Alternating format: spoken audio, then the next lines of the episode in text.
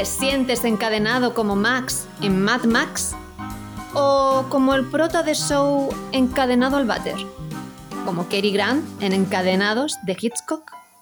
¿Como la princesa Leia con Jabba el Hutt? ¿Te sientes encadenado como Django? Pues aquí rompemos las cadenas. Os damos la bienvenida a un nuevo podcast de Cine desencadenado.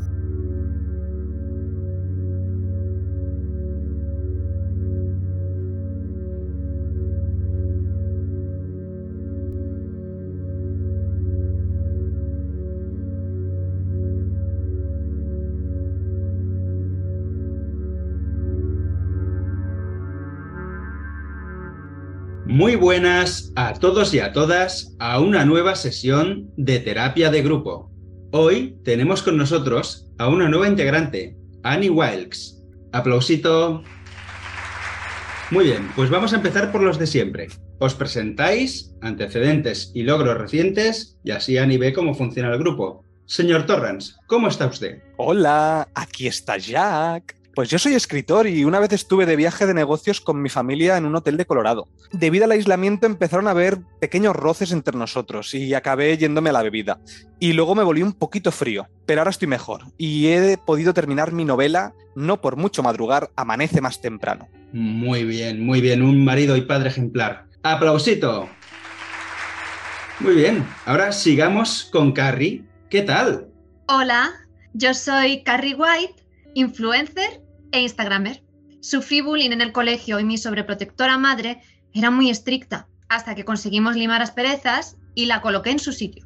Ahora soy modelo, he creado el grupo anti-bullying Sangre y Fuego y recientemente he firmado por un año para ser la imagen de Tampax. Muy bien, muy bien. Un gran ejemplo de superación. Aplausito. ¿Y a quién le toca ahora? Eh, ¿Penny? Sí, soy Pennywise, el payaso saltarín. Antes intentaba ganarme la comida en las alcantarillas y me mataba de hambre comiendo cada 27 años. No conseguía hacer amigos y los niños huían de mí. Ahora estoy mejor. Actúo en cumpleaños, hago anuncios de mi color, como más a menudo y los niños se mueren por estar conmigo. Muy bien, fantástico, fantástico. Das y recibes felicidad. ¡Aplausito! Muy bien. Bueno, Ani, pues ya está, ahora es tu turno. Hola, me llamo Annie Wilkes. Antes era enfermera en un hospital infantil, pero hubo ciertas negligencias sin importancia y tuve que abandonar el hospital. Mi marido me dejó y me volqué en la lectura de novelas románticas. Ahora me dedico a cuidar enfermos en casa y me he especializado en tobillos. Maravilloso, maravilloso. Cómo me encanta este grupo. Es que ¿quién me iba a decir a mí que después de atropellar a Stephen King me condenarían a trabajos sociales y no solo me acabaría encantando, sino que acabaría conociendo a gente tan increíble como vosotros? Pero, perdona, ¿qué, has dicho? ¿Que atropellaste a mi segundo escritor favorito? Eh, bueno, sí, pero fue en el año 99 y llevo sobrio desde entonces y ya no conduzco. ¿Tú? ¿Cómo pudiste hacer eso? Eh, Ani, por favor, Ani, ¿de dónde has sacado ese mazo? ¿Pero qué vas a hacer? ¿Qué? ¡Ah! ¡Ah! Uf, esa sangre de la ropa no se quita, ¿eh? Que lo sé por experiencia. Ani, ¿no tienes miedo que te detengan? Hay una justicia más alta que la de los hombres y yo apelo a ella. Madre mía, Ani, soy tu fan número uno. Aplausito.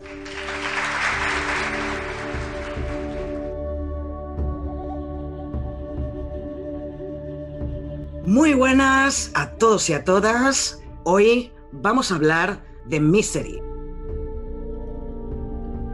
Yo soy Nat y aquí estoy con cuatro personas más. No sé ni por dónde empezar. A ver, eh, Toxic, ¿qué tal? ¿Cómo estás? ¿Y dónde estás corriendo hoy? Pues mira, hoy estoy de viaje de negocios y me han contratado aquí en una, en una comisaría. Lo que pasa es que la ayudante del sheriff me mira un poco raro, ¿eh? No, sé si le gusto. Estás celosa. Mm, no sé, no sé. Bueno, ¿y tú, Xavi, qué tal? ¿Cómo estás? Pues muy bien, yo creo que me van a poner a limpiar carreteras, a sacar nieve con la pala. A ver si mejora el tema. Nada, muy bien, muy bien. Con muchas ganas de hablar de esta peli. Sí, yo también, yo también. Bueno, las otras dos personas que tenemos son. Voy a presentar primero al invitado. Un segundito. Alex de Butch Horror, por fin al cuarto podcast, lo he dicho bien. ¿Qué tal? ¿Cómo estás? Pues muy bien, deseando que me secuestre Annie para hacerme súper famoso y tener algo que escribir y publicar de una vez por todas. es que yo creo que te secuestraría si eres famoso, pero no al revés. No, no, no, no, no, no, no, no. Seguro que convenzo a Annie. Sí, vale. Joder. Seguro. No, sí, sí. Qué miedo da, ¿eh?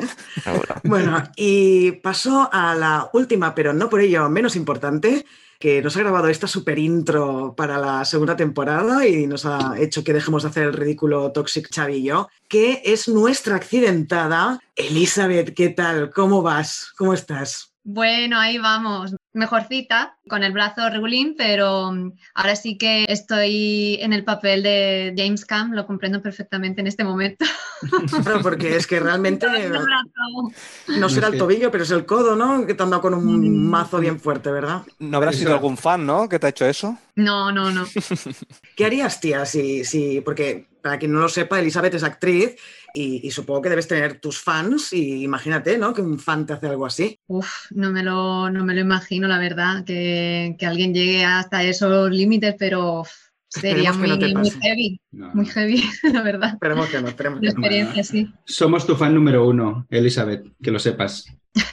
Bueno, será el 1, 2, 3 y 4 por Exacto. orden, ¿no? Porque No, el 1 Pero no ojo, sabe. ojo, que esto no puede ser halago. Esto puede no. ser amenaza y no halago. Ojo, cuidado. Exacto. Cuidado. Sí, sí, desde que se estrenó esta peli esto ya no es un halago. No, no. bueno, no, no. antes de, de entrar en, ya de lleno en, en, Misery de, en Misery de Rob Reiner, hay que decir que hoy, 31 de octubre, que es el día que se publica este podcast, es el último día para participar en el sorteo de los cinco pósters de pelis de terror que estamos sorteando en cine desencadenado. Eh, las pelis, a ver si me acuerdo ahora cuáles eran. Eran Halloween, Noche de Bodas, Evil Dead, Misery y, Ocus Pocus. Para participar solo tenéis que ir al podcast de Ocus Pocus, suscribiros a Cine Desencadenado si no lo estáis ya, dejar un me gusta y un comentario diciendo lo que queráis y así automáticamente entráis en el sorteo y el sorteo lo haremos el día 1 de noviembre. Una vez dicho esto, empecemos con Misery y empecemos con las valoraciones. Ya que ha sido la última en presentar, que sea la primera en valorar.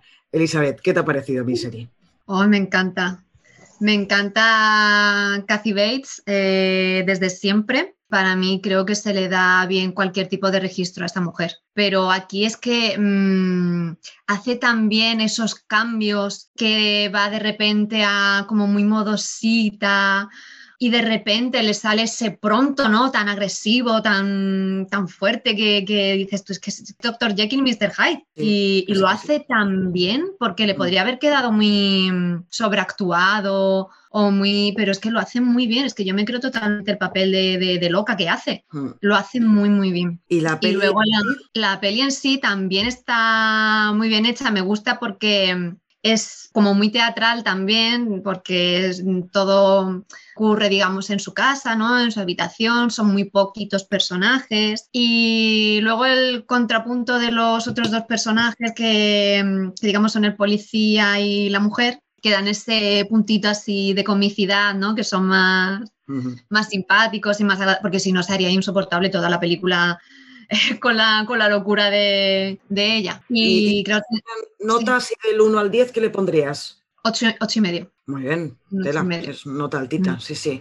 Eh, Xavi, ¿tú qué? ¿Qué opinas de Misery? Porque ¿la habías visto tú, Misery, o no? Sí, sí, sí, varias ah, era veces. Toxic que no. Vale, sí, sí, perdona. Y para mí es que es una fiel, fielísima adaptación de uno de los libros de Stephen King que más me gustan. A mí Stephen King me gusta más cuanto menos monstruo sale y los monstruos son personas. Y en este caso es uno de los mejores villanos, por no decir el mejor villano que tiene, que tiene Stephen King. Y Kathy Bates, qué bien lo hace. Qué bien. Ahora, ahora entraremos, ahora entraremos en uf, el reparto. Sí, sí, es que es, es que es imposible valorar sin hablar de Kathy Bates. Pero no, claro, es que es, es la vamos, mitad de la peli, lo entiendo, lo entiendo. ¿eh? Vamos pero... a frenarnos, vamos a frenarnos. Vamos a frenarnos, vamos a frenarnos, que si no, es que yo también tengo un montón de cosas que decir. De, y, de, y yo también, y yo también le tengo puesto, bueno, le tengo puesto un 8 en los, con los señores de Film Affinity sin decimales, pero para mí es un 8 y medio también. Uh -huh. Y Alex, eh, tú sí que esta era la primera vez que la veías para el podcast Misery. ¿Qué te ha parecido? Pues a ver, no sé si será porque No suelen gustarme las adaptaciones de libro al cine de Stephen King, aunque las disfrute, bueno, aunque me gusten, pero no las disfruto, no sé, o sea, no sé, no disfruto ninguna adaptación de Stephen King al cine, no sé por qué. En general, ninguna te ha gustado. A ver, me gustan todas, pero no me, la- no me la milla verde, por no me, ejemplo. no me hacen, no sé, no, no llegan al punto de, de otras películas que me encantan, no, pues sin más, me gusta, pero si la puedo dejar de ver mejor.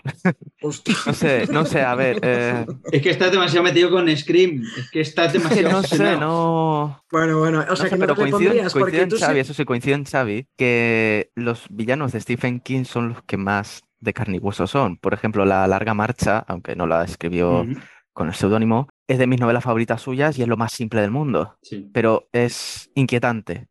Bueno, Toxic, tú sí que sé que no la habías visto y que la has visto para el podcast. Dime, ¿qué te ha parecido? A ver, a ver, a ver. que tengo Pues a ver, em, como te has dicho, no la había visto nunca, pero es que cuando la empecé a ver dije, esto lo he visto. Se ha homenajeado tantas veces esta película, tanto en Los Simpson, que yo siempre pongo como que referencia, pero como, Sabía- yo también sabía que lo iba a decir. pero como en otros sitios. O sea, es que esta película es como si ya la hubiera visto. Pero tengo que decir que si no fuera por la interpretación de nuestra protagonista, para mí esta película perdería tres o cuatro puntos directamente, porque me cuesta mucho conectar con la película.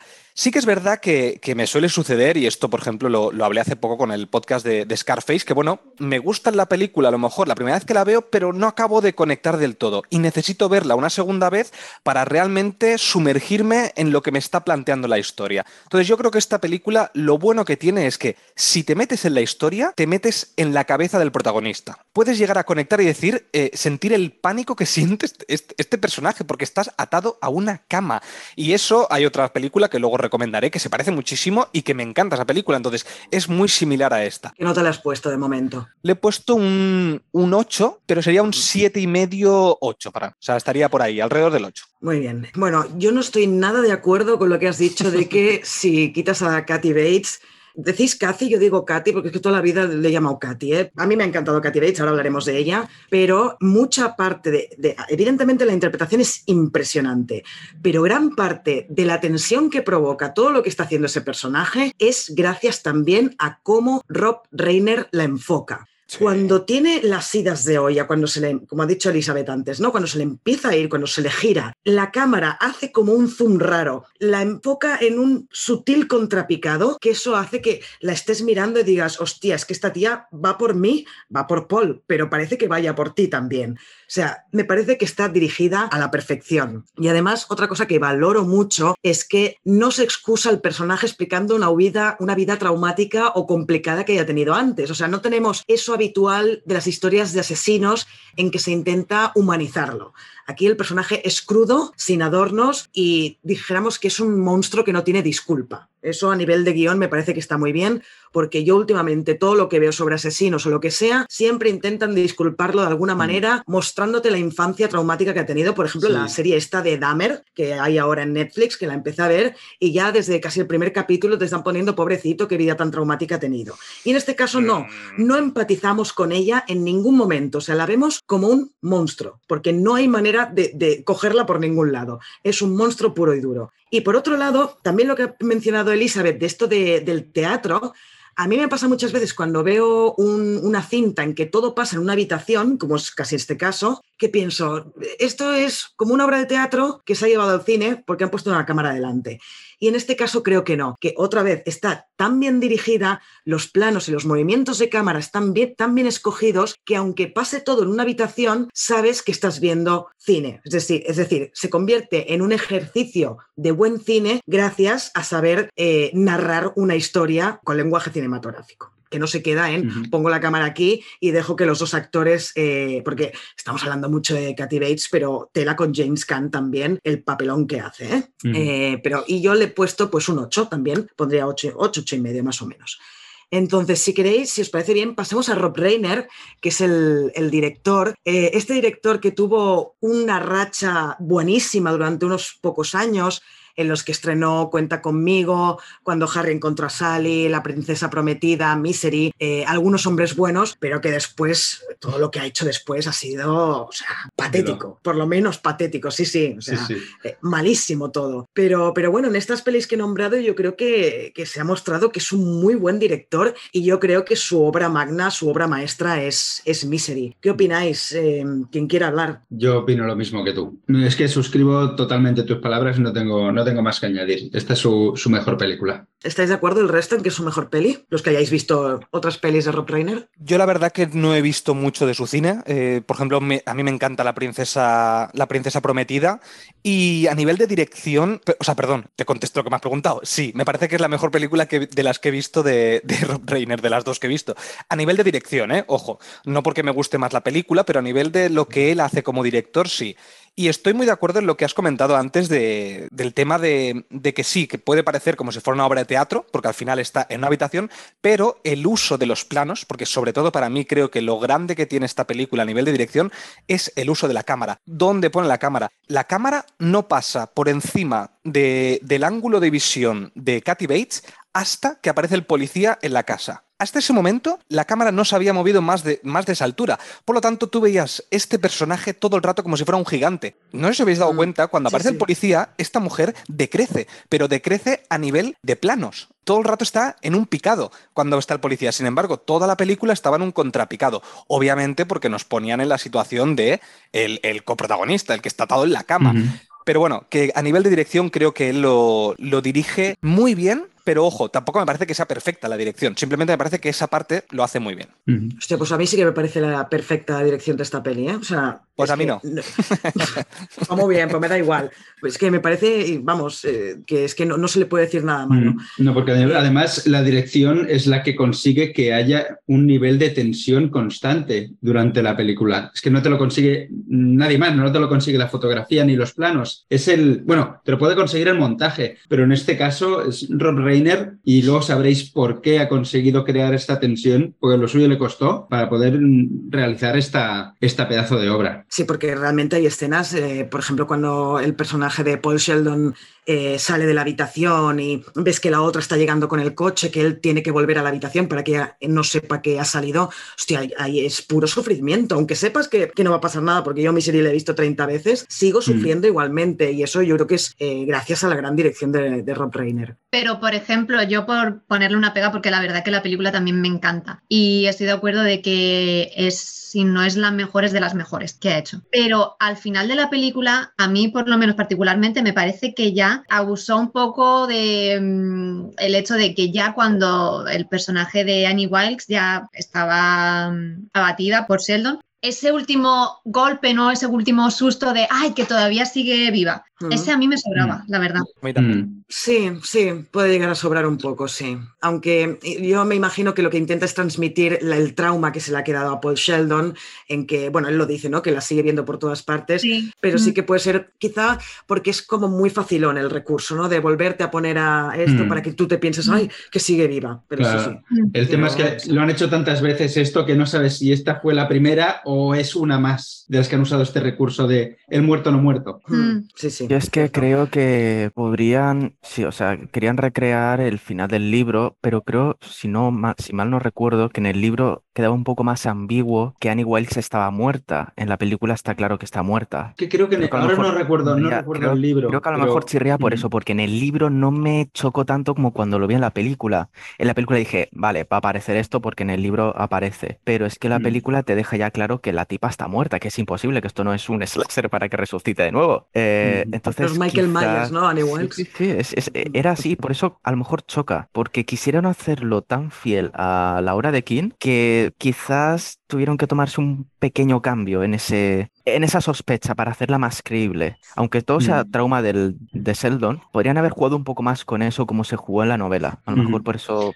choca un poco. Bueno, a ver, sin entrar en spoilers de otras pelis, pero por ejemplo, el, caso de la, de, de la niebla también es muy, muy fiel a la adaptación, excepto el final. Juegan con eso también. que adaptan muy eh, bien. Toxic siempre cosa. lo dice, ¿no? Que, que los finales de Stephen King, pues que no sabe cerrar las novelas. Y Fran Darabont cambió el final de, de Sí, La sí, Niebla y el mismo Stephen King reconoció que era mucho mejor que el suyo. Y Es que, le encantó. es que- es que vaya diferencia. Pero es que precisamente a mí una de las cosas que me falla un poco en esta película o por el cual yo a lo mejor le bajaría un pelín es por el final. A mí este final me dejó un poco agridulce. Dije, vale, sí, está bien, o sea, es muy coherente, es muy orgánico, tiene mucho sentido, pero me esperaba a lo mejor algún giro, alguna cosa un poco diferente a lo que ya había visto yo a lo que es a lo largo del- de la historia del cine, ¿sabes? De- es como demasiado fácil. Pero bueno, es una novela de No. Stephen King. Para mí Stephen King lo grande que tiene es las premisas que plantea. Esta premisa de esta película es un 10 porque puedes sentirte identificado, cosa que es, es, es lo bueno que tiene la, la- la película. O, por ejemplo, como ha dicho antes Alex, la, la premisa de la larga marcha, por ejemplo. Todas estas películas, que por cierto se va a estrenar una película el año que viene, no sé si lo sabías, Alex, de, No jodas. de la larga marcha, o que, la están, o que la están haciendo, o que la están grabando. Bueno, que escuché hace poquito porque es una de las novelas que más me gusta de Stephen King y, y la van a, van a hacer una, una adaptación. No sé si era una serie o una peli. Ya, ya luego os lo. Vamos, que lo no sabes. Sé que van a hacer algo. Sé que- Una obra sé de que van a teatro. algo. ¿Te imaginas? No, no, pero sé que van a hacer, sé que van a hacer alguna cosita. Aquí informando, informando bien en cine desencadenado, ¿eh? que la gente salga bien informada. de aquí. Bueno, la cuestión es que a mí los finales de Stephen King no me suelen gustar, casi sabemos, ninguno. lo sabemos. Bueno, eh, pasemos ahora sí al reparto ah, con, con Kathy Bates y James Caan. ¿Algo más que queráis añadir de lo que ya se ha dicho? Porque, bueno, yo en mi opinión creo que, bueno, es que Kathy Bates para mí es una de mis act- actrices favoritas. Encuentro, como ha dicho Elizabeth antes, puede hacer lo que le echen esta mujer, no tiene límite. Yo la pongo sin llegar porque ya sabéis que para mí Meryl Streep es la diosa de las diosas, pero Kathy Bates estaría por ahí. Es una tía que siempre he admirado muchísimo. Y eh, no sé si lo sabéis, pero se llevó el Oscar a Mejor Actriz por, por esta peli y es merecidísimo, vamos. Joder, y tanto. Yo solo quiero hacer una pregunta. ¿Cómo se puede poner esa sonrisa tan bonita, de tan buena persona, una sonrisa que te enamora? Cuando lanza el beso, al- ¿no? Y, y Súper- no, son- adorable. las sonrisas que tiene em, Kathy Bates Hmm. son una pasada. Es que le cambia la cara totalmente a luego cuando está zumbadísima y, y pone esa, esa mirada sombría. Es que parece que se vaya a oscurecer toda la habitación cuando, cuando pone esa cara. O sea, es que es alucinante. Solo puede hacerlo una gran actriz, es Sí, que sí, así sí. de claro. Yo, bueno, ya hemos dicho Kathy Bates, lo magnífica que está, no me voy a repetir con lo mismo, pero sí que me gustaría destacar la química que tienen los dos con las miradas. Creo que es una Mm. interpretación mucho de miradas. Los dos también, gracias a, a- a un buen montaje, porque no se están mirando realmente en ese momento, pero cómo, cómo se, las miradas que se van cruzando y los plano contra plano que, van, que va teniendo el director, esas miradas me parece que expresan muchísimo, sobre todo la, bueno, la de Kathy Bates está claro, pero la de, ¿Qué opinas de James Caan? Porque ya podemos pasar a James Caan. eso, la de James Caan me parece que es impecable. Toda la interpretación que tiene este hombre, casi en la película, es, son miradas. Porque no, no, Mm. claro, no, no puedo decir mucho, porque al final está coartado porque le están. Claro. Le está observando totalmente todo lo que le está diciendo. Eh, entonces, son miradas, en resumen. Y, Y medio, son- y medio sonrisas, porque sí que es, es un personaje que está pero a la que puede le suelta alguna puya, alguna coña que ella no vaya a entender. ¿Sabes? En plan, Mm. Sí. me voy a meter contigo te voy a insultar sin que lo sepas. Hija puta. Hija puta. Y Elizabeth, ¿qué opinas de James Caan? Porque James Caan no se llevó el Oscar a Mejor Actor por esta peli y quizá sí que se lo tendría que haber llevado. Hombre, no sé contra quién competía ese año, la verdad, pero sí es verdad que hace un papelón muy bueno. Es muy difícil cuando, como decía mm, Toxi, eh, que tú no puedes eh, ayudarte corporalmente porque estás anclado a una cama todo el tiempo o en una silla de ruedas y solamente tienes, pues eso, o las miradas o las medias sonrisas o- y también eh, su papel que va jugando con, con la ironía, también con ella, ¿no? Como dices, que va haciendo la- las bromitas. Está muy bien, está muy bien. Él lo hizo súper bien. Y bueno, también el papel de, mm, de Kathy Bates, pues ella como está inmensurable ahí, pues le hace, lo ensombrece. La verdad es una pena, pero es que es así. Y yo sí que eh, recomiendo a los que vean esta película que hay eh, momentos en los que ella tiene expresiones que de verdad es para pararlo, dejarlo en pause y ver la expresión. Hay una en concreto que yo lo hice, que era cuando está con el tema de los folios, el papel, que le dice, no, es que se borra tal. Y ella lo prueba, no Y dice, ah, sí, es verdad y tal. Y cómo lo mira de reojo Ay, me, me- me encantó, de verdad, esa, esa expresión de se ve en la cara de que el- por dentro está cabrón, hijo de puta, se está vamos, ahora mismo cagando en él y, Sí. y, sí, sí. y eso ella lo borda, lo borda. Do- dos cositas, perdona Xavi, dos cositas solo. Eh, la primera es que esto que ha dicho Elizabeth, con toda la razón del mundo, de preguntarse quién se llevó el Oscar ese año a Mejor Actor, se lo llevó Jeremy Irons, pero es que James Caan no estuvo ni nominado a Mejor Actor por, No. por Misery. Y la otra cosa es qué opináis sobre el hecho de que Kathy Bates no haya tenido papeles protagonistas importantes a lo largo de su carrera, porque yo creo que el- este físico que tiene, que no es del canon de Hollywood, le, le ha pasado una mala jugada, pobrecilla. Mm. Eh, realmente, si hubiera tenido el físico de, no sé, Jennifer Aniston o Julia Roberts, es muy probable que hubiera tenido muchos más papeles protagonistas a lo largo de su vida. Y es una pena porque es una grandísima actriz y ha tenido pocas ocasiones en las que lucirse. La hemos visto de secundaria en mil películas, pero papeles protagonistas tan increíbles como este, que ya primero para empezar cuesta que haya un personaje protagonista grande, bueno, en una peli. Eso ya para empezar. Pero que encima se lo den a una actriz que físicamente quizá, quizá no, no es, no tiene el canon de Hollywood, pues todavía peor aún, ¿no? ¿Qué, qué opináis? Mm. Totalmente de acuerdo. Vamos, es lo que has dicho. Suscribo todas las letras de lo que acabas de decir. Oye, hoy me estáis suscribiendo todo, ¿eh? a ver si alguien me lleva la contraria ya de una vez.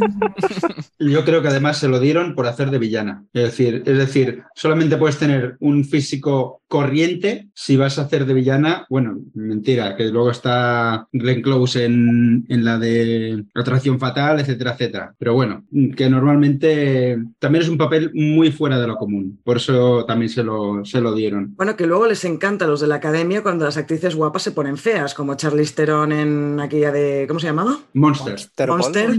Eh, no, Monster Ball no, esa es de Halle Berry. ya estamos. No, ya estamos. Ya, ya tenía que Monster, cagarla. Que Monster también ganó el o- Oscar, Halle Berry. Halle- sí, bueno, el Oscar y después el Razzie el año siguiente. Bueno, da igual, que nos estamos yendo del tema.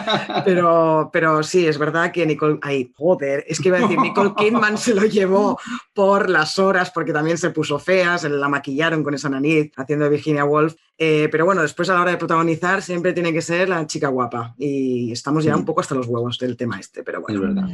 En fin, ya hemos acabado con el reparto. Si después ya, si queréis, ya luego podemos seguir cuando analicemos la peli. Así que, Xavi, cuando quieras. Muy bien, pues hacemos sonar los violines y vamos a las curiosidades.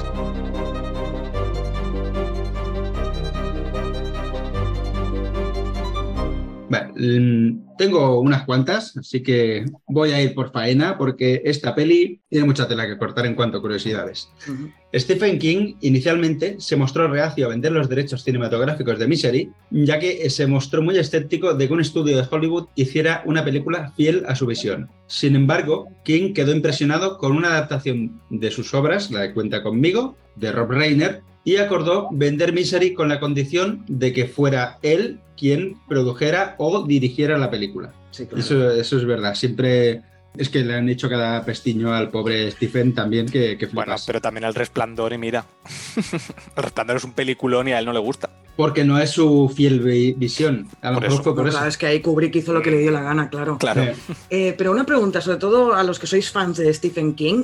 Mi serie puede ser que sea un poco, evidentemente a Stephen King no le ha pasado que le haya secuestrado una fan y le haya hecho todo esto, pero en el sentido de esto que le pasa a Paul Sheldon, que es famoso por una serie de novelas que quizás son simplemente para el gran público, pero no son una- unas obras maestras de la escritura literaria, mm. sea un poco autobi- autobiográfica en este sentido y por Sí, eso él tuviera sí. tantos, tantos problemas para dar los derechos de la novela. Seguramente. Pero segurísimo, por eso utiliza seudónimos muchas veces. Bueno, utilizó uno, el de Richard, Richard Bachman, Bachman, sí. Pero es que además él siempre ha considerado, y lo ha dicho en entrevistas, eh, que su literatura es comida basura, es como la, es el Burger King de la literatura. Cuando no es verdad, cuando escribe, te describe un desayuno que vamos, te entra hasta hambre. O sea, Sí, pero muy se, se refiere a que sus libros no son crimen y castigo de Dostoyevsky, No, en este sentido, exacto. claro. Y él lo sabe, él, él lo sabe, él es Mm. súper autoconsciente de, de ello. Bueno, perdona, Xavi, sigue, sigue. Vale, pues vamos a relacionar un poco también con otra peli de Stephen King. A Jack Nicholson le ofrecieron el papel de Paul Sheldon, pero lo rechazó porque no estaba seguro de querer hacer otra película basada en una novela de Stephen King, después de, de lo que había vivido con Stanley Kubrick en el, en El Resplandor. ¿Creéis que hubiera quedado bien Jack Nicholson aquí? No, yo creo que no. O a mí no. Yo creo Tiene que- demasiada cara de loco. Sí, eso es. No, no, no, es que es verdad. O sea, Jack Nicholson, eh, para hacer de, de Alice Wilde, sí. Exacto. ¿Sabes? Como fan Pero- número uno, sí. Como fan número Antonio uno, sí. Pero, pero, a ver, que Jack Nicholson es un gran actor, lo que pasa es que es verdad que tiene esa cara y por mucho que sea un gran actor, ese papel no, yo creo que no lo hubiera pegado. No. Pues ahora vais a flipar, porque no solamente se lo ofrecieron a Jack Nicholson, se lo ofrecieron, este papel se lo ofrecieron a Warren Beatty, a Robert De Niro, a Michael Douglas, Richard Dreyfuss, Harrison Ford, Morgan Freeman, Mel Gibson, Jim Hackman, Dustin Hoffman, a William Hart, a William Hart dos veces, a Kevin Klein, a Al Pacino, Robert Redford, Denzel Washington y Bruce Willis, antes de a James Caan. Bueno, pobre hombre, pues debía tener un, un- una- un trauma de segundo plato o de, o de 15 platos, ¿sabes? De pobre James Caan. Madre mía. Y, y la verdad es que todos declinaron, pero no obstante, Bruce Willis interpretó el papel años más tarde en Broadway. Y Ah. ahora vamos a, a las actrices que rechazaron el papel de Anne Wilkes. Y que se cagaron en todo después. y que se cagaron en Claro. todo. Y que se cagaron en todo porque Bette Midler rechazó el papel porque pensó que era demasiado violento. Más tarde se llamó a sí misma estúpida por esa decisión. Y bien Normal. dicho. Y bien, dicho. A Angelica Houston también le ofrecieron el papel y se interesó, pero no pudo aceptarlo debido a su compromiso con Los Timadores de- del mismo año, de 1990. Jessica Lange y Barbara Streisand también fueron opciones para el papel de Annie Wilkes. Y fue William Goldman quien eligió a la entonces desconocida Kathy Bates para interpretar el papel. Y obviamente ella gana el premio de la Academia a la mejor actriz por la película. Y cuando recogió el Oscar y pronunció su discurso, una cosa que dijo fue: Me gustaría agradecer a Jimmy Kahn y disculparme públicamente por sus tobillos. Hostia, qué bueno. Ay, viva, viva el humor. Qué bueno. Entonces, vamos a hablar ya de, de- de más cosas que pasan con James Caan y Kathy Bates. Eh, James Caan apareció una vez en el set con resaca y todas las escenas que filmó ese día quedaron inutilizables, todas. Rob Reiner le dijo a Caan que tenía que volver a hacer las escenas porque había un problema en el laboratorio, así entre comillas, y cuando Caan se enteró de que no tenía nada que ver con los laboratorios, se ofreció a cubrir el dinero que perdió el estudio ese día. Joder. Mm. Y bueno, James Caan tuvo que guardar cama durante 15 semanas de rodaje y dijo que eso había sido lo peor que había podido pasar como, como actor, porque él está acostumbrado a papeles más dinámicos y eso de estar postrado en una cama eh, no, le, no le gustó, pero, pero nada. Entonces, y le costó mucho interpretarlo. No me extraña, Entonces, es que debe ser jodido, claro. ¿eh? Vale, pues James Caan y Kathy Bates se enfrentaron por sus métodos de actuación, ya que Caan creía en el mínimo ensayo posible y Bates, con su experiencia en teatro, estaba acostumbrada a ensayar muchísimo. Cuando le comentó a Rob Reiner que Caan no estaba tratando de relacionarse con ella o escucharla, Reiner le dijo que usara esa frustración con su personaje, que tenía mucho que ganar, porque si además tenía que, que darle caña a James Caan, pues aprovechate aquí. Ahora Y- entendemos la disculpa en los Oscars, ¿no? O sea, que le dio de Sí. verdad los tobillos. Yo creo que sí. No te gusta estar en cama, te vas a cagar, desgraciado. Y en Rob Reiner se dio cuenta de que Kathy Bates se, se estaba aislando cada vez más a medida que avanzaba el rodaje y hasta el punto que tuvo que decirle que dejara atrás a Annie Wilkes cuando terminara la jornada laboral. Es el de, de método a tope. Y Sí, es que tiene que dar miedo, ¿eh? Tiene que dar miedo Katy Bates. Hombre. Y tú imagínate que vives con ella y llega a casa con esa mirada de misery. De... Hostia. Y bueno, Stephen King. ¿Stephen King quedó contento? Pues vamos si quedó, quedó contento. Quedó bastante impresionado con la actuación de Kathy Bates en esta película, tanto que más tarde escribió dos papeles más para ella. El papel principal en su novela Dolores Claiborne, eh, Eclipse Total, eh, fue escrito pensando en Peliculón. Bates. Peliculón. No, no, no la he visto, me he leído la novela. y No, pues miraos la el- peli porque está súper bien y ella está inmensa, como siempre, claro. Yo de hecho Obviamente, la pensaba, la pensaba recomendar porque en ese papel sí que es ella todo el tiempo como la protagonista y también es otro perfil, ¿no? El que nos da. Claro. Sí, Más no tiene nada que puedes ver. empatizar más con ella. Que por eso la manera de, de Kathy Bates para conseguir papeles de protagonista, pues era que Stephen King lo escribiera pensando en ella, en, en este caso, en la- al menos la, la novela. Sí. Y King también escribió el guion de la miniserie de televisión Apocalipsis. De, en el 94 y la novela original presentaba un personaje masculino llamado Ray Flowers pero al enterarse de que Kathy Bates quería participar en la miniserie, King volvió a escribir el papel como una mujer, Rae Flowers, solo para que Bates pudiera interpretarla, aunque sin acreditar, no está acreditada en, en- en los créditos. Ahora vamos a meternos en curiosidades de, las del rodaje. Una de las primeras máquinas de escribir de Stephen King tenía una tecla N que funcionaba mal, como la que usa Paul en la película. En la novela, además, la máquina de escribir también pierde las, las teclas T y E. Estas dos letras son la segunda y la primera letra más utilizadas en el idioma inglés, respectivamente, lo que hace que el trabajo de Paul sea aún más difícil. Es decir, podrían haber complicado más la, la película con- igual que la novela. Qué coñazo, ¿eh? O sea, yo imagino leer eso, o bueno, más que leerlo, escribirlo sin esas letras y es Mm. que debe Y luego ponerlas a mano. Uf. Exacto. Y a vosotros, a vosotros nos pasó porque yo pausaba cada vez que escribía, pausaba a ver si se les había colado alguna N. Y Estás no, enfermo, tú, tú estás enfermo, Xavi. Sí. Conozco, comparto la enfermedad, comparto la enfermedad. Tú también, ¿En madre mía. Y no, no, ¿En yo, yo por mí, por mí que quitarían realmente, inutilizarían la tecla N para que no, para que no pudiera usarse. Hombre, claro, eso Y, seguro. a ver, vamos a hablar ahora de Rob Reiner y lo que hace grande la dirección de esta película. Rob Reiner vio todas las películas de Alfred Hitchcock para descubrir cómo filmar un thriller, porque realmente no tenía ni idea. Tenía tanto en mente a Hitchcock que James Caan escuchó a Reiner reprenderse a sí mismo un día en el set preguntándose, ¿pero tú quién te crees que eres? ¿Alfred Hitchcock?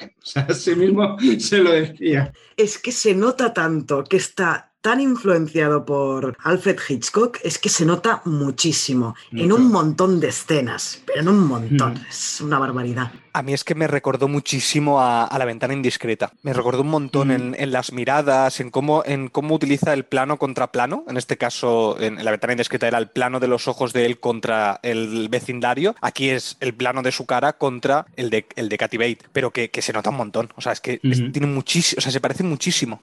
Sí, sí, sí. Vale, ya queda, quedan dos curiosidades. La primera es que el guionista, William Goldman, estaba muy ansioso por, por poder, de hecho, aceptó hacer esta, el guion de, de la película, o quiso hacer el guion de la película, porque le encantaba la escena de la novela en la que mm, Annie le corta el pie con un hacha. No le da un martillazo, le corta un pie con un hacha y luego se lo cauteriza. Y él eh, le encantó hacer eso y hizo el guion para, para ello, pero luego se lo cambiaron, le dijeron esto es demasiado bestia y vamos a cambiarlo por un martillazo. Entonces, él se cagó en todo, pero bueno, tuvo que aceptar. Y si os fijáis, si habéis leído la, esta novela y la del resplandor, veréis que en las películas se intercambian el arma, porque en la novela del resplandor lo que usa es un, es un mazo, bueno, un mazo concretamente creo que de cricket, y en la novela de Misery es un hacha. Y ahí se los intercambian. En las películas se los intercambian. Y ya lo último, último, último, esto sí que, porque estoy igual de enfermo que cuando pausaba las, lo de las letras, Sí. ¿eh? en la película, durante la escena del álbum de recortes, si hacéis una pausa cada vez que se ve alguno de los artículos de noticias, la mayoría consta de uno o dos párrafos que se repiten continuamente. Y esto lo he comprobado eh, artículo a artículo. Dicen, te dicen un primer artículo que tiene coherencia con, con lo que es el, el texto, pero claro, la gente va a leer rápido, como mucho leerá el primer párrafo. Y pues el resto son repeticiones de esos párrafos, del mismo párrafo. Es flipante. Bueno, es, es que es lógico, ¿no? sí, Que sí. hagan cosas de estas. ¿Para qué te vas Sí. a currar un artículo Sí. entero si sabes que la gente, eh, la gente normal, ¿eh? que no es como Xavi, no va a parar para leerse? Vamos, voy a leer qué dice todo el artículo sobre, sobre la, la tipa esta que mata niños, a ver qué dice. Pues ahora la gente lo hará. Entrad en Disney Plus y miradlo. En Disney Plus. Ay, no, ¿de dónde Prime. era? Mierda. Prime, Vale. Prime, Prime. Bueno, Está en pues no, Prime. no entréis en Disney Plus porque ahí no vais a encontrar una mierda. Entrad en Prime. bueno, pues después de, de esta metedura de pata, eh, hemos terminado con la sección de curiosidades. Bueno, pues entonces ya pasemos al análisis de la trama.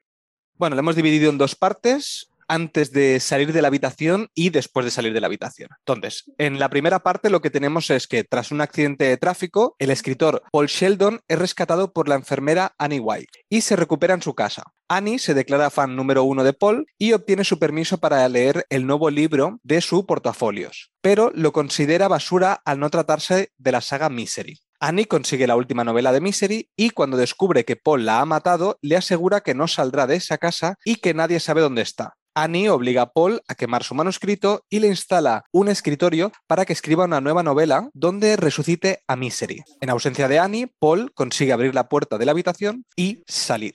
Bueno, de esta primera parte, por ejemplo, Alex, ¿qué opinas de eh, toda la presentación esta que hay del personaje de Annie? Porque la primera, bueno, la primera vez que la, la única creo vez que la has visto, eh, te habrás dado cuenta de que no se ve su cara hasta el cabo de un buen rato, hasta que se despierta Paul, si no me equivoco. Lo que vemos al inicio es, pues eso, cómo va, cómo se ve un pie, cómo se ve, cómo abre el coche, ¿Sabes? O sea, se ven diferentes planos de detalle, pero no se ve la cara de quién es. ¿Qué opinas de todo este inicio? ¿No, te parece un poco Predator o, Alien, esto que te van enseñando como planos de detalle de trozos de, la persona? Pues la verdad que me gustó que lo presentaran así porque la película creo que es larga, ¿no? Creo dos horas puede ser. Eh, em, no sé, es larguita, no, una, no, una no, hora no, no, no es tanto, 104 minutos. Anda. Uy, pues, se te hizo larga entonces. Pues la disfruté, pero bueno. Creo que estaba bien para mantener la identidad de quién la había rescatado, sobre todo si has leído el libro, pues no te va a decir nada. Y si ya sabes de qué va la película, pues tampoco, pero eh, hay que situarse en la época de que no hayas leído el libro y vayas ahí virgen a, verla, pues no sé, para añadirle un poco de, de suspense de quién narices habrá hecho esto. Y el resto, porque a mí también me, me dio la sensación de que ya te estaban planteando con este inicio de que esta era mala. No sé vos- vosotros qué opináis, no sé cuándo la habéis visto por primera vez y qué sabíais, pero la primera vez que se ve esta película, a mí me da la impresión de que desde, desde el primer momento ya sabes que esta mujer es mala por este tipo de presentación. Bueno, a ver, claramente no, no te la muestra, ¿no? Te, le da mucho misterio. Pero bueno, tú ves a alguien, a una persona rescatando a otra. También puedes empatizar un poco por el personaje de Annie en ese momento, ¿no? Que lo saca del coche, lo, lo salva de una muerte casi segura. Además, con que se había estaba destrozado. Lo que pasa es que en el libro ahí lo hacen mejor porque ya lo hacen más desagradable. Ella le hace el boca a boca, él está medio consciente y nota el aliento asqueroso de ella, o sea, ya te la, hablan- te la van planteando más como un monstruo, que a lo mejor en la peli no pueden hacerlo tanto. Claro, pero es que y es porque todo- básicamente no pueden hacerlo. Perdona, Claro. perdona, Alex. No, no, sol- no, voy a ser muy breve. No, sobre todo porque a lo mejor piensas que es demasiado casualidad que tenga el accidente y alguien lo pueda rescatar en esas condiciones, con la nevada que hay, supone que está en un pueblo perdido de, de a saber dónde. Bueno, pero ya lo dicen en la novela, que es porque lo estaba siguiendo, porque... Ahora, en la película Ah, también en la novela, en la película, Claro, en la refiero a la pe- película, sí. A mí es que no me parece que esa, esa forma de presentarnos al personaje de, de Kathy Bates, de Kathy Bates, perdón, sea una forma de crear tensión o de mostrar al espectador que ese personaje ya va a ser malo. Porque tú lo que estás viendo, si no sabes nada, ¿eh? es que una tía va, una tía, no sabes ni que es una tía, porque solo tenemos planos detalle o un plano general en la que se le ve de lejos llevándose a, a Paul. Es más que nada porque yo creo que la peli está muy ambientada desde el punto de vista de Paul. Y Paul le ve la cara por primera vez cuando el espectador le ve la cara a Kathy Bates por primera vez. Y yo Mm. creo que es por eso que todo lo anterior a ese a, a que él abra los ojos es simplemente pues planos detalles en que tú no puedes identificar quién está Mm. salvando al personaje. Y además hay algo muy, hay una escenita muy buena, simplemente para ponerte en situación, que, en la que se ve a Annie llevando a Paul al hombro. Es decir, lo está cargando en su hombro. Sí, en Para que, general. para que veas que esa tía tiene una fuerza considerable y que mm, si es villana no se lo va a poner fácil. Una pregunta sobre este tema también, de- del inicio. ¿No os pareció que habría sido mejor decisión que nos mostraran de alguna forma que Annie estaba en el hotel espiándole? Porque es que en ningún No, momento... Para mí no. Es decir, No. esto lo verbalizan, ¿vale? Esto lo verbalizan de que, de que ella, bueno, ella se lo dice directamente, el personaje de Annie le dice, oye, te encontré porque te estaba siguiendo, básicamente. Pero claro, ¿no hubiera sido mejor que en las primeras escenas, aunque fuera de fondo, viéramos su furgoneta, viéramos algo? Porque claro, él cae y claro, lo rescatan ahí, no sé, un poco como de la ¿Sabes? nada. No, no estoy de acuerdo y ¿sabes por qué? Porque la primera vez en que al- a este personaje se le va la olla, el impacto al espectador es impresionante. Si tú ya sabes que este personaje es malo, que le ha estado siguiendo, que le ha Claro. estado no sé qué, stalkeando, ya ese primer momento en que ella hace el clic, que creo que si no me equivoco es cuando descubre que ha matado a Misery, el, que ha matado al Sí, personaje, Es ahí, sí. esa escena es tan heavy, es tan buena, está tan bien hecha, que si hubieras sabido que ella ya lo estaba persiguiendo, esa escena no tiene ni la mitad de la gracia. Creo, No, que, no, la- creo que la primera vez es... Sí. Elizabeth, Elizabeth. Elizabeth quería No, la primera vez que, que, ella le da ese brote es cuando lee la novela y empieza a decir, es que hay muchas palabrotas en la novela. Es verdad, es verdad. Claro. Mm. Y yo sí, no, yo no digo esta, esta serie de palabrotas, esta, anda que no, después lo que larga la bonita por la boca. Sí, no veas, sí, sí. Pero es que, pero, además, es que perdona, pero la, la, primera vez que, da igual cuando sea, que le da el primer giro, el primer brote, como dices tú, es que no habría sido lo mismo si tú ya desde el principio supieras que esta tía está obsesionada con él no. de mala manera. Y a mi modo de ver, si hubieran puesto esa escena de ella espiando en el coche o alguien espiando ahí, yo lo hubiera visto muy telefilm eso, sí, muy, muy cutre. Algo sí. muy, muy bajo. Sí. Pero ojo, no me refiero a que supiéramos que es ella, sino que vemos una furgoneta de fondo, da, algo que yo que Da sé, igual, porque o sea, si, que... tú, si tú después ves que tienes esto e inmediatamente en el montaje te ponen la escena en que ella rescata a este hombre, pues es que como espectador automáticamente mm. vas a hilar que es la misma persona. Da igual claro, que la es veas que o no. Yo creo que, mira, habéis acertado un poco en lo que, en por qué yo no he conectado tanto con esta película y, y era por esto, porque yo no tengo esa sorpresa ni tengo ese impacto de la primera vez que ella cambia de actitud. Obviamente me asusta o, o noto ese cambio de actitud, pero no me impacta a nivel de, de, espectador. Por eso yo creo que no he conectado y tengo que volver a verla para realmente, pues ahora que ya lo sé todo, ya realmente conectar con este, con este primer impacto que, que me estáis diciendo. Sí, sí. Yo creo que al principio no la muestran como un personaje malo, como la mala, la villana. Mm. Lo que sí muestran levemente que está un poquito tocada. Mm. Porque empieza ahí, soy tu fan número uno, soy no, no, como muy obsesionada con el tema, tal. También es una persona muy solitaria que está ahí aislada del pueblo, viviendo sola. Ya te van dando un poquito ¿no? de, de nociones de que ya no está muy bien de la cabeza. Hasta que ya pues ves que, que está fatal. A mí me recordó. Te encerro. ¿Qué opináis de este alivio cómico que creo que lo ha dicho antes Elizabeth en la parte de la valoración de los policías? Bueno, del policía, del comisario o sí, el comisario y la ayudante de, del comisario. Este alivio cómico que tenemos en la película, que a mí personalmente me funciona muy bien, porque le quita un poquito de peso dramático a todo lo que está sucediendo y también te aleja un poco de esta escena de teatro, porque si no, era todo demasiado sucediendo en el mismo sitio. ¿Qué opináis de estos dos?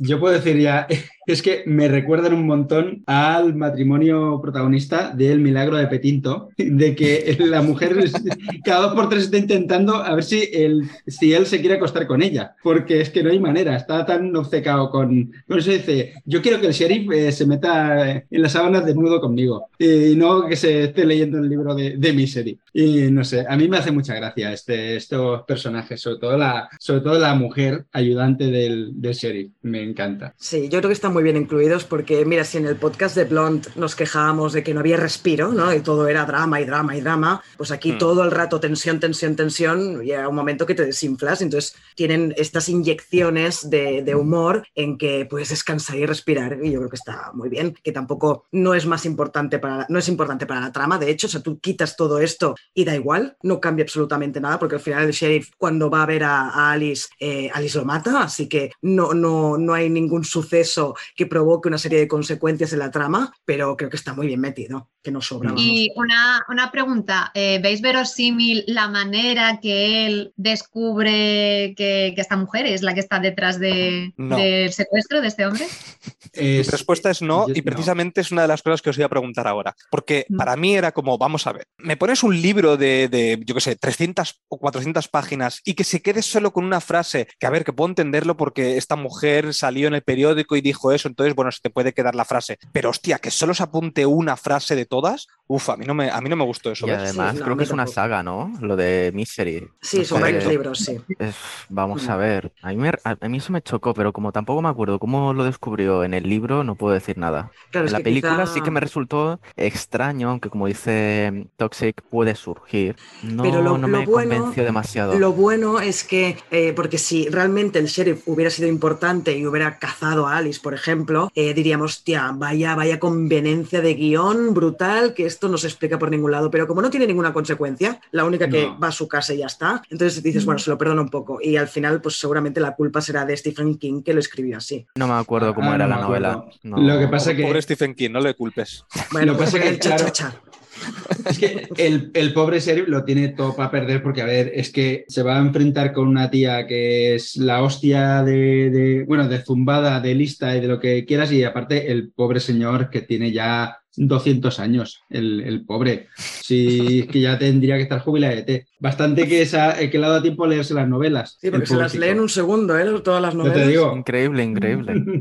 Madre mía. Bueno, ¿cuánto tiempo pasa más o menos entre el inicio y el final de la peli? Yo creo que unos dos meses, tres meses, ¿no? Más o menos. Porque hablan de semanas primero, también vemos cómo él se va cambiando de ropa, bueno, le va Sí. cambiando ella, supongo. O sea que pasa un tiempecillo, pasa el invierno entero, entiendo yo. Mm. Sí. Y oye, y una cosa, ¿no vamos a hablar de la otra gran protagonista femenina, aparte de. Bueno, de Lauren Annie? Bacall, ¿es verdad? ¿Es No, verdad? no, no, yo hablaba de la cerdita Misery, que está acreditada. Está acreditada.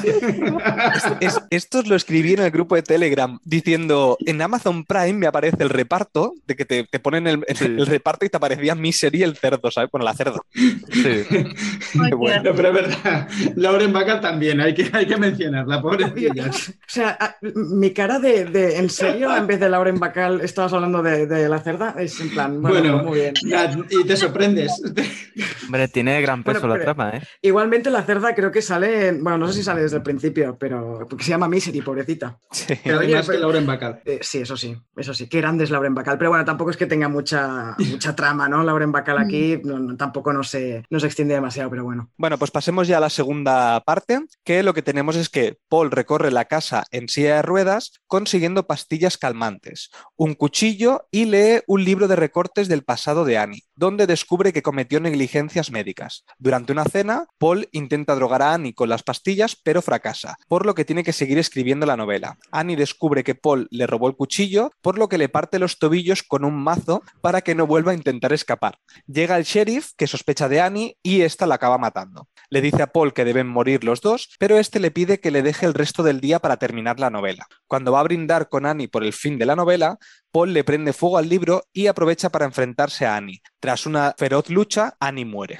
En esta segunda parte, bueno, yo creo que tenemos la escena mítica de, la película, que ya, ya hemos hablado antes en la primera parte, la valoración. Pero bueno, ¿qué os parece eh, este, esta rotura de tobillos? Yo hacía tiempo que no apartaba la mirada de la, pantalla. Para mí, esa escena está muy bien hecha. Porque sin sangre me deja descolocadísimo. O sea, Bueno, me, produce no, se terror. ve, no se ve nada, lo único que necesitas es la cara de loca de Kathy Bates, la cara de pánico de James Caan, ver el mazo y el ruido, no necesitas nada más. Es Mm. impresionante cómo está rodada esa escena. Y, la cara de "Es dolor de él bien". también. Sí, sí, sí, después la cara de dolor. Sí, Brutal, sí, porque claro, es verdad que lo enfocan a él mientras ella se supone que le está dando con el mazo, eh, se mantiene en un primer plano a, a James Caan y es que está genial también el tío. Y ella diciendo que me va a doler más a mí que a ti. Sí, Es en plan, Sí. no, lo hago, no lo hago por gusto, ¿eh? Pero te voy a reventar todito. Cuando vi la escena de que cómo sale que se le dobla el tobillo, ahí sí que sufrí bastante más que en el libro, porque es, es un hachazo, aunque luego es, es curioso lo que sucede, pero sufrí mucho más que, que con el uso del hacha. Sí que creo que fue bastante bien escogido ese momento porque creo que resulta mucho más doloroso que, que te lo partan, o sea que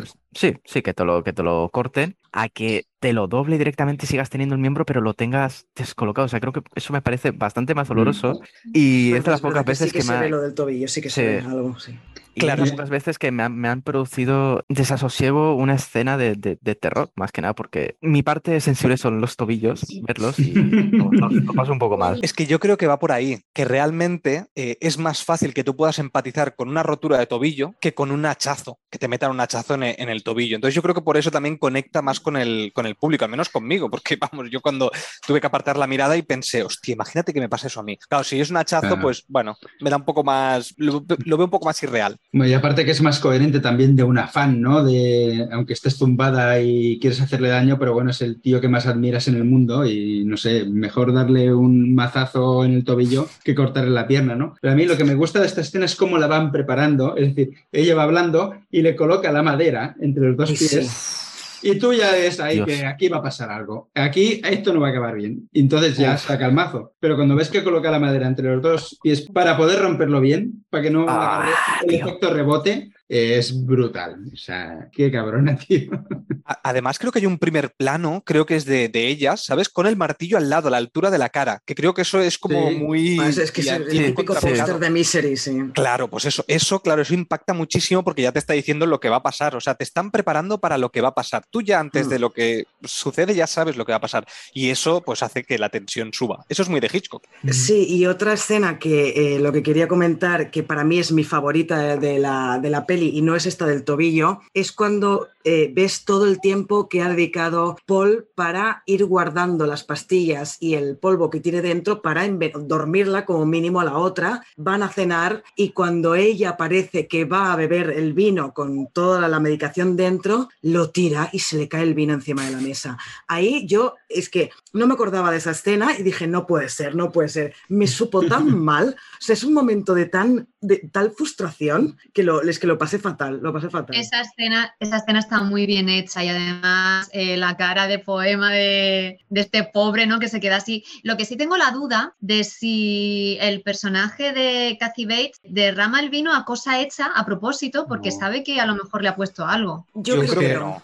Yo creo que es un accidente, ¿sabes? que si Y supiera- por eso todavía da más rabia. Si supiera que lo ha hecho, si tuviera ella la menor Sospecha. la menor sospecha de que le había hecho eso, vamos, se le va, se, le- se se le desconecta. va y se- se lo carga en la, en la mesa. Sí. Porque Pero es que precisamente cuando- luego encuentra el cuchillo. Es cuando encuentra el cuchillo que le rompe el, el pie. Exacto, pero ella ya sabe que se ha escapado, porque ella lo dice, que se ha escapado, se ha escapado en dos ocasiones. Pero eso yo creo que es después, ¿eh? Yo, o sea, yo creo Sí. que es la segunda vez que. Yo creo que es cuando descubre Sí. la figura de pingüino que está cambiada. Sí, pero lo descubre la después de la segunda vez que él sale. O sea, él sale la primera vez y mueve la figura del pingüino ese Mm. porque lo pone al revés, Claro. pero ella no lo descubre hasta que él ya ha salido dos veces de la habitación, Claro, que, de es casi hecho- al fi- que es al final. El cuchillo Claro, pero ¿cómo sabe que ha sido dos veces y no una? No No, sabes no, si son dos es- veces o no. Sabes el que- ha salido ya está. Lo que ocurre es que ella busca el cuchillo cuando ya sabe lo del pingüino. Es decir, al saber lo del pingüino es cuando lo droga, o sea, le, le- le pone el, no me acuerdo si es cloroformo o qué era, para dormir, no, le, le inyecta, le inyecta, le inyecta en la vena para dormirlo. Y es entonces, supongo que cuando ella empieza a rebuscar, rebuscar y encuentra el cuchillo. Pero ella sabe que ha sido él que se ha escapado por, solamente por el, por el pingüino, porque le había dado la vuelta. Y desde entonces, siempre que voy a casa de alguien, coloco bien, si muevo una figura, lo vuelvo a dejar todo igual, por si acaso, que nunca sabes eh, si, si- si hay un zumbado ahí. Eso es verdad, eso es verdad.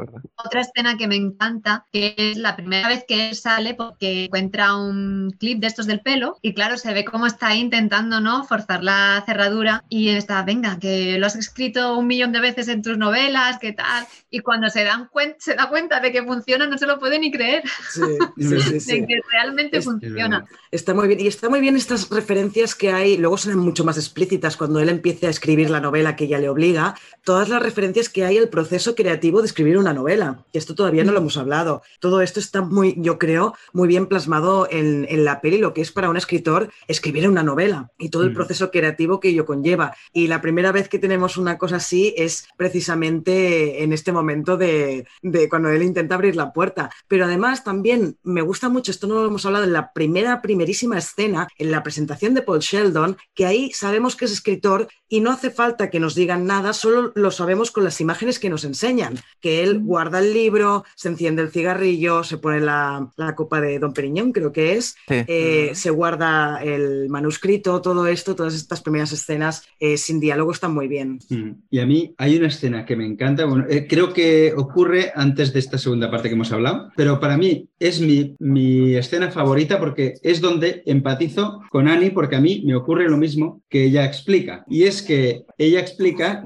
Ojo él- con lo que dices que te echamos del podcast, porque él- dices que le pasa no, lo mismo a la veréis, loca. porque ¿eh? se- seguro que a Toxic también le pasa porque está un poco Uy, mal uy, también. uy. Pero ella eh, se queja de que Paul ha eh, comenzado a escribir la novela con algo muy distinto de, de cómo termina la anterior, es decir, que se está reinventando el final de la anterior. Y ella explica que ella era muy fan de una película, eh, de, una, de un serial, de, de una serie, en la que en la última escena del anterior capítulo parecía que moría que el protagonista se caía por un barranco y en el siguiente capítulo hacen que salte del coche antes de que caiga por el barranco. Y ella se ve que Mm. empieza a gritar diciendo que eso era mentira, que así no era como había acabado el otro. Claro, Y a no era coherente. Claro, no era coherente. Y a mí, los, eh, a mí me saca mucho de una peli o de una saga o de lo que sea la discontinuidad, que es, por ejemplo, lo que, como continúa, o sea, no vaya a hacer spoilers, pero bueno, Jurassic World, El Mundo Perdido y Jurassic World Dominion. Esto que hacen de, me habías planteado una cosa y luego me lo cambias totalmente, pues no, a mí la continuidad que no me la toquen. Bueno, pues Xavi, te voy a ignorar de lo que has dicho directamente. Y es que, que quería decir una cosa antes cuando Nat ha dicho, ha dicho lo del proceso creativo. Y precisamente a mí lo que me sucedió es todo lo contrario. Es decir, me pareció que fue un homenaje al proceso creativo de Stephen King. Stephen King, cuando escribe, sí que es verdad que empieza y acaba casi. Es decir, él hace la novela, empieza desde el inicio y va hacia adelante. Pa, pa, pa, Pero normalmente el 90% de los escritores lo que hacen es escaletas, hacen luego eh, arcos, hacen muchas más cosas. Entonces, a mí eso incluso dije, hostia, es que esto es un homenaje a Stephen King, a cómo escribe Stephen King. De hecho, Stephen King se considera, bueno, es lo que se considera un escritor brújula. Eso, eso es lo que es el se ha considerado. Él se considera brújula cuando hay otros que son mapa, que saben Correcto. exactamente hacia dónde van. Bueno, después es- pasa lo que pasa y no sabe acabar sus novelas. Exacto. Eso voy, es que precisamente ese es el hace problema que cosas tiene como Stephen King. Cuyo. ¿De cuál? ¿Cómo Eh, qué? Hace, hace cosas como Cuyo, que me- si quiero leerme un manual de marketing me compro un libro técnico y no me leo ese, ese torrado. Pero bueno, No lo he leído. ¿A, a quién le gustaba leído. mucho? ¿A, a Jennifer Aniston era? No, No, a Joey de, de Friends, a Joey de Friends, vale, vale, me sonaba eso. Cuyo, y obliga a Rachel a ver Cuyo. Siempre aquí haciendo referencias a Friends. En fin, Bueno, y entonces, ¿qué os parece ya la parte final? O sea, las, las últimas escenas, o sea, el policía llegando aquí a la casa y cómo le mete un tiro por detrás. Pues claro, el policía ahí estaba siendo muy cotilla porque el tío se sube arriba y todo. Y cómo cambia la actitud Annie. Annie, estaba investigando, tío bueno, Ah. sí, hombre, ya lo sé, pero estaba cotilleando, o sea, estaba intentando... Sí, pero no, es la eh, vieja, no es la vieja del visillo ahí, a ver quién, quién encuentro. A ver qué pasa. Bueno, a lo mejor sí, ¿eh? Has leído muchas novelas de románticas de Misery. Lo que pasa es que cuando subes al piso superior a mirar a ver qué hay, no es que te hayas perdido, está pasando por aquí, no, es que he subido a investigar, ¿sabes? O sea, queda muy claro que está investigando Claro. y eso no se puede permitir. A mí me resulta muy graciosa la escena que ella va a preparar el té, ¿no? O el café y de repente pues es- cada uno se mete en una habitación y se asoman y se miran, vuelven a salir los dos, ¿no? Se miran como observándose de que están ahí los dos el uno del otro al quite a ver qué hace el Mm. uno y qué hace el otro. Sí. Mm. Sí, sí, sí. Es una pelea de miradas de, de policía y ladrón, ¿sabes? De- Mm. te, estoy, te estoy analizando, a ver si cometes algún error, a ver si miras a algún lado, a ver De qué, qué- quién qué haces. Sí. puede engañar más a quién. ¿Quién Exacto. engaña más a quién? Y es normal ¿eh? que el sheriff acabe, acabe muerto. Es que es lógico. o sea, es- sabemos que va a pasar eso, aunque no, aunque no hayas visto la peli, ¿no? Es la única ca- salida que tiene Alice. Annie. Annie, he estado diciendo Alice todo el rato. Menos mal que en el teatro yo no lo he dicho bien. Pero porque estaba escrito que si no. Ah, va- ay, uy, nada, nada. Pensaba que lo había dicho yo también mal, nada, nada. Lo has dicho No, tú no. mal solo. bueno, Gracias por recalcarlo. Cabrón. para una vez que te equivocas tú, siempre Qué me equivoco yo. dice, qué mal Es verdad, es dice. verdad. Bueno, y después lo que vamos a tener es esta, este epílogo donde vamos a ver cómo él va cojeando, ahí va- ya va, va cojito Espera, aún. espera que, espera que te saltas el Eh, final. claro, claro, me he saltado, El- me he saltado lo más importante. claro, el, el final de todo.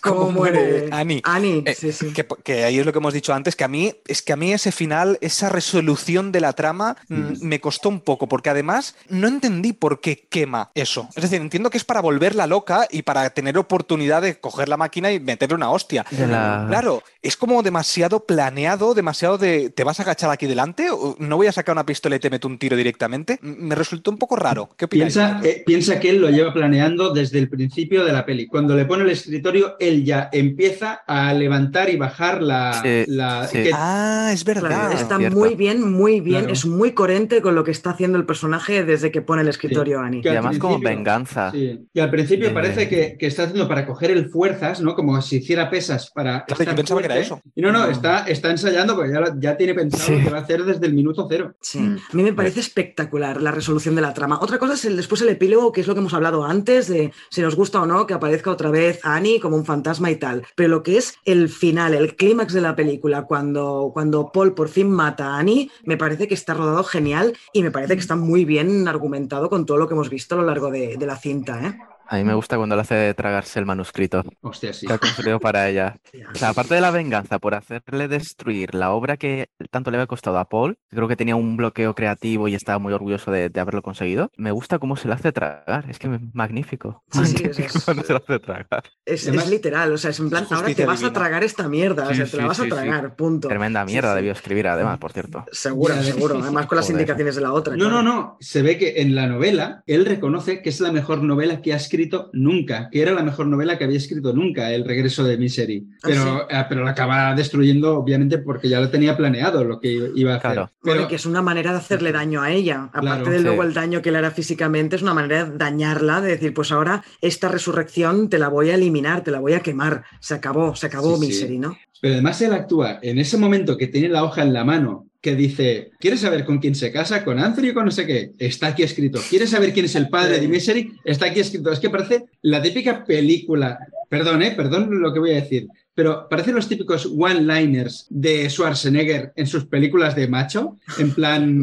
eh, que con cuatro frases te derroto, es que eh, con el papel en la mano y además la chulería de, Eso, sí. lo, sí, lo sí. tiene demasiado, demasiado papel de personaje de acción de aquí con la, con la uña enciendo la cerilla, no me va a costar dos veces, no, lo voy a hacer a la primera. Voy a tirar a la primera el, el fósforo en, la, Sí, sí, en, sí, en los sí, papeles. sí. Le sale todo demasiado bien, le sale como personaje de acción y ahí, bueno, Sí. eh, pero ya estás dentro, ya es satisfacción lo que, Sí, lo que va a ocurrir ahí. Es, es lo que quiere el espectador, es ver la venganza después de 104 Ahí minutos de tortura. Sientes una empatía con el personaje de decir, Mm. todo este tiempo que ha estado sufriendo, padeciendo, incluso fingiendo que le caía bien, que incluso Mm. que se llevaba bien con ella y, y ella lo decía, no, no, yo sé que tú me odias, yo sé que tú no me quieres, que tú, porque ella sabe que está fingiendo él todo el tiempo, aunque le sigue el juego, pero en el fondo sabe la verdad. Sí, y, toda- y la, la última parte ya cuando ya ella está totalmente ensangrentada, que es la transformación final en un monstruo completamente, ¿no?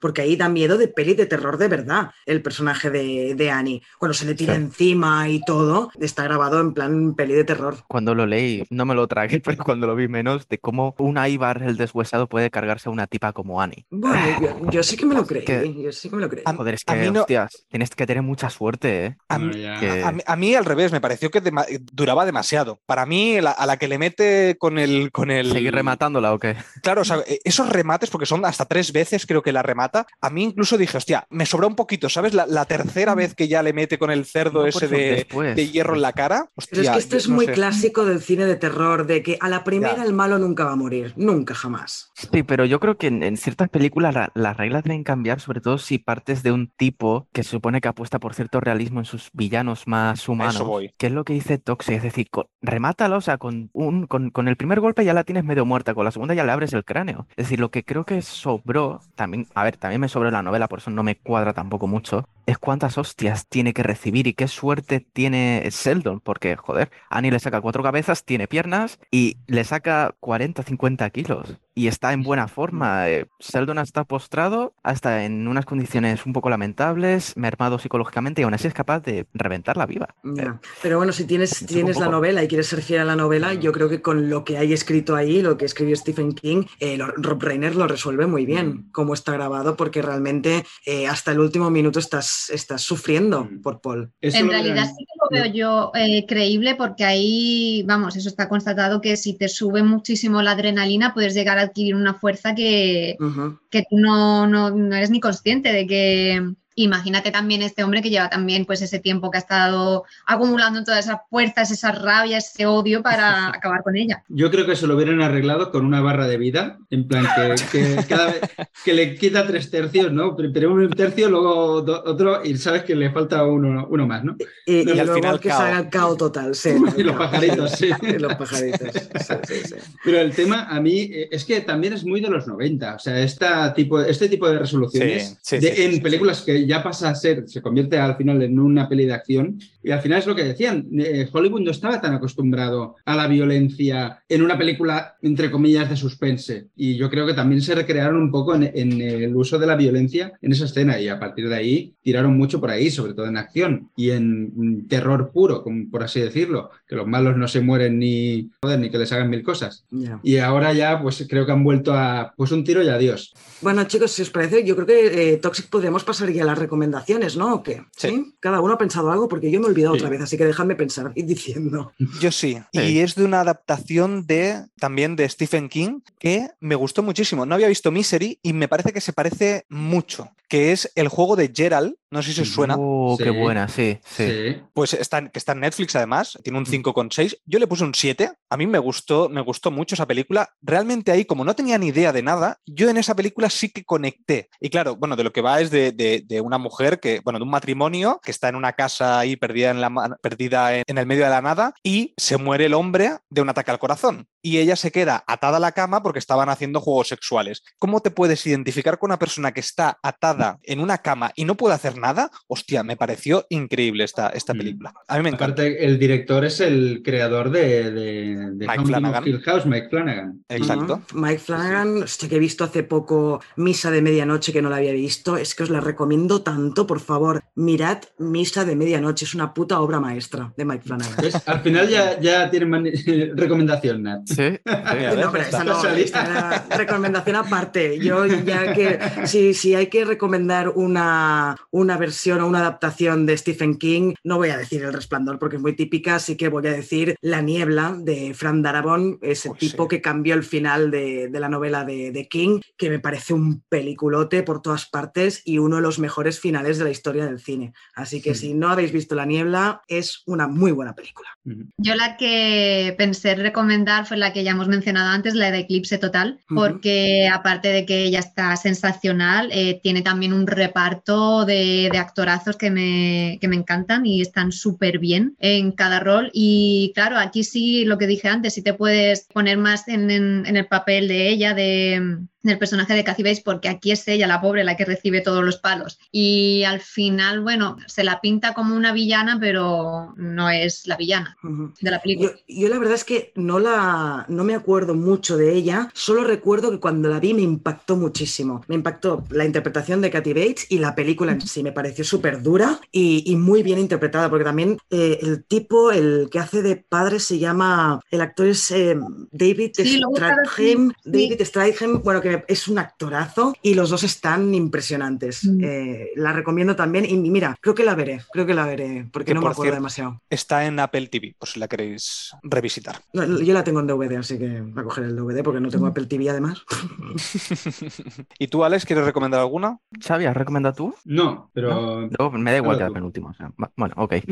Bueno, yo- pues Qué voy voy yo. No, no nos peleemos, voy yo, y ya está. Venga, va. Eh, Vale, yo voy a recomendar la película de Rob Reiner que permitió eh, hacerle esta peli- hacer esta película, que es la de Cuenta conmigo, porque aparte ¡Oh, qué es, película! es muy bonita, es muy bonita, Sí. pero yo la recomiendo porque soy así, estoy así de mal, sobre todo por una escena que hay, de la mejor escena de vómito que hay en una película. Yo solo Por digo favor. eso. Es, Ay, Xavi, qué asco me acabas de dar. Venga, Sí, también ya no la quiero ver. no, mírala, mírala, porque Cuenta conmigo es Sí, muy buena, es muy buena, pero... Está en filming, por cierto, para que. Cuenta conmigo está muy bien. ¿Y qué, Alex? Te toca, te toca. Pues como de escritores va la cosa, voy a irme a otra adaptación de Stephen King, 1408, que me la he visto, eh, me la vi ayer, está en HBO Max. Es la de John sa- Cusack, ¿no? sí. No Sí. sé quién la dirige, Samuel sé que. Samuel. Jackson. protagonizada, protagonizada por John Cusack. Yo la- esta la recomendé en no sé qué podcast estabas tú también. Nadie me escucha aquí, tío. Sí. Es verdad, es verdad, es verdad, es verdad, es verdad. Me encanta eso. la viste, 1408. Me encanta esa Es peli. Eh, no, no es que sea una- un gran film, pero me parece. Yo pasa mucho miedo y me parece que está súper bien hecha, tío. Sí, sí. Y menos mal que este escritor no es tan exitoso, porque estudia las narices de escritores exitosos y la mayoría de escritores son unos muertos de hambre. Mm. Entonces, gracias, gracias. Y también de escritores, en este caso una escritora, de vuestro amadísimo Mike Flanagan, Haas. Hash. Mm, No lo he visto, no lo he está, no está mal. Un, Home Invasion, eh, la escritora, si no me equivoco, es sorda, Sí. ¿verdad? Sorda. Y recibe pues el acecho de un desconocido. Es un buen ejercicio de suspense y sobre todo señala el factor de, del problema auditivo de la, de la protagonista, bastante tensa y también tiene escenas un poco fuertecitas para ese tipo de películas. Está en Netflix, Vale. por cierto. Sí, me la apunto. Para quien no- se llama Hash la película, Silencio, ¿vale? Hash en inglés. Eh, me la apunto, me la apunto porque no, no la he visto y además es de Blumhouse Productions. Tiene, tiene buena pinta, la verdad es que sí. Muy bien, chicos, pues lo dejamos aquí. Aquí ha sido muy guay que hoy estemos cinco personas. Gracias, eh, Alex, por, por venir otra vez a Cines Gracias a Encadenado. vosotros. Elizabeth, por favor, cuídate mucho el codo. Ven más. Es que, es que me encantan como quedan los podcasts en los que estás tú, te lo digo en serio. Así que, Ay, por muchas favor, gracias. Sí, sí, sí, sí. por favor, por favor. Pelota, Eh, qué pelota. No, pelota, ¿cómo? no, coño. Yo, yo nunca miento. Esto, la gente que me conoce Es lo sabe, nunca miento. El- Simplemente si, si no me cayeras bien algo, pues me callaría la boca y, y ya está. Pero si lo digo es porque es verdad. Ten En fin, cuidado, después- Elizabeth. Es- es tu fan número uno. Soy tu fan número uno. Sí, sí, sí. Yo es que tengo, tengo en, en casa tengo una sección de. Me he imprimido todas tus fotos de Instagram y las tengo en una pared, ¿sabes? Las tengo todas ahí y lo miro por las noches. Hostia, qué, qué miedo y asco me acabo de dar, colega. En fin, No des ideas, Nat, no, no des ideas. No me lo tengas en cuenta esto, vuelve al podcast, ¿vale, Elizabeth? Vale, eh, eso, ahora sí, lo dejamos aquí. Esperamos que os haya gustado este podcast de Misery. Esperamos que tengáis una feliz y gran noche de Halloween y esperamos que tengáis una feliz semana. Que vaya muy bien. Feliz Halloween. Que vaya muy bien. Adiós, adiós. Feliz Halloween. Adiós.